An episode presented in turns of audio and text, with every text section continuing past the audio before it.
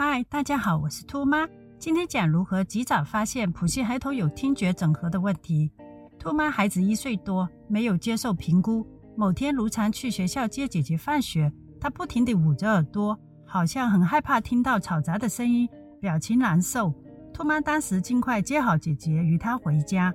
之后几次也是相同的情况，越近家情况越好。兔妈也没发现什么情况，毕竟在家一切如常。我们以为弟弟只是喜欢静，不喜欢学童放学时的吵杂声。直到后来打完疫苗，犯自闭行为陆续出现，兔妈便带着孩子看医生及申请就读协康会。当年入读协康会才两岁，多项评估及训练密集排满，没有针对听觉整合做单项的评估。所有训练是分项进行，例如职业、物理、言语、音乐治疗等等。所有训练也配合整体发展。当年兔妈孩子没有做听觉整合，但又不确定他需要听觉整合。那为什么我们今天要聊这个问题呢？由于当年市面上的类似资源较少，另外也是因为通过及早入协康会多项密集训练，使得我的孩子逐年进步，他几乎听到吵杂声不捂耳朵了，因此听觉整合上显得不那么有问题。听觉整合问题在普系孩童中是存在的。也是需要及早发现及训练的。现在坊间有类似机构可以帮助孩童，但兔妈孩子没有参加过，因为当年坊间这类机构很少推广。兔妈孩子两到三岁，几乎每月见一次坊间心理学家，然后由他设计课程，让中心训练导师每星期训练。兔妈也是在那个时候接触到听觉整合的功课。当然，现在坊间听觉整合的训练更成熟了许多。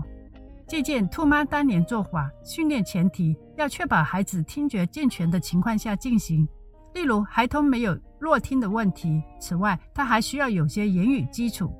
准备道具：一、一套一至十的数字卡片或是颜色卡；二、一些主题公园人物卡片或家族成员的相片；三、几个孩童平常玩的公仔或车；四、准备形状道具，具体操练。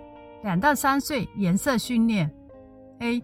分辨颜色，准备三到五张的颜色卡，确保孩童已经能够分辨颜色。先正确练一次红、黄、蓝三次颜色，然后故意将其中一个颜色练错。例如，家长指着红色练黑色，指着黄色练蓝色。然后孩童需要在家长练错时拍掌一次，以示练错。此举证明孩子当下有仔细听。之后操练由三张卡增加至五张。B. 分辨人物，准备迪士尼人物卡通及家族成员图片。家长故意练错人物卡通名，孩童拍掌示意练错。家长故意把家庭成员称呼练错，孩童拍掌表示刚才家长把称呼练错。三到四岁数字训练。A 数字一到十，家长开始顺着正确练，然后故意练错其中一个数字。孩童听到有错，需拍掌表示当下有仔细听。B 扑克牌，家长先摆放五张扑克牌，顺序练一次里面的数字，然后再故意念错一张牌。孩童需拍掌一次，示意家长念错。进阶由五张增加到六张牌，或者逐渐加牌数来练习。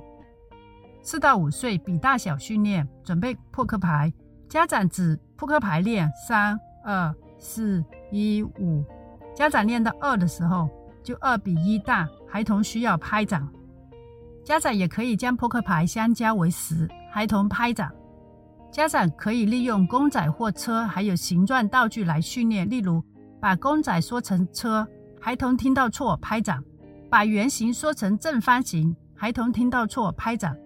此外，家长也可以参考兔妈三十二集的做法来训练听觉整合。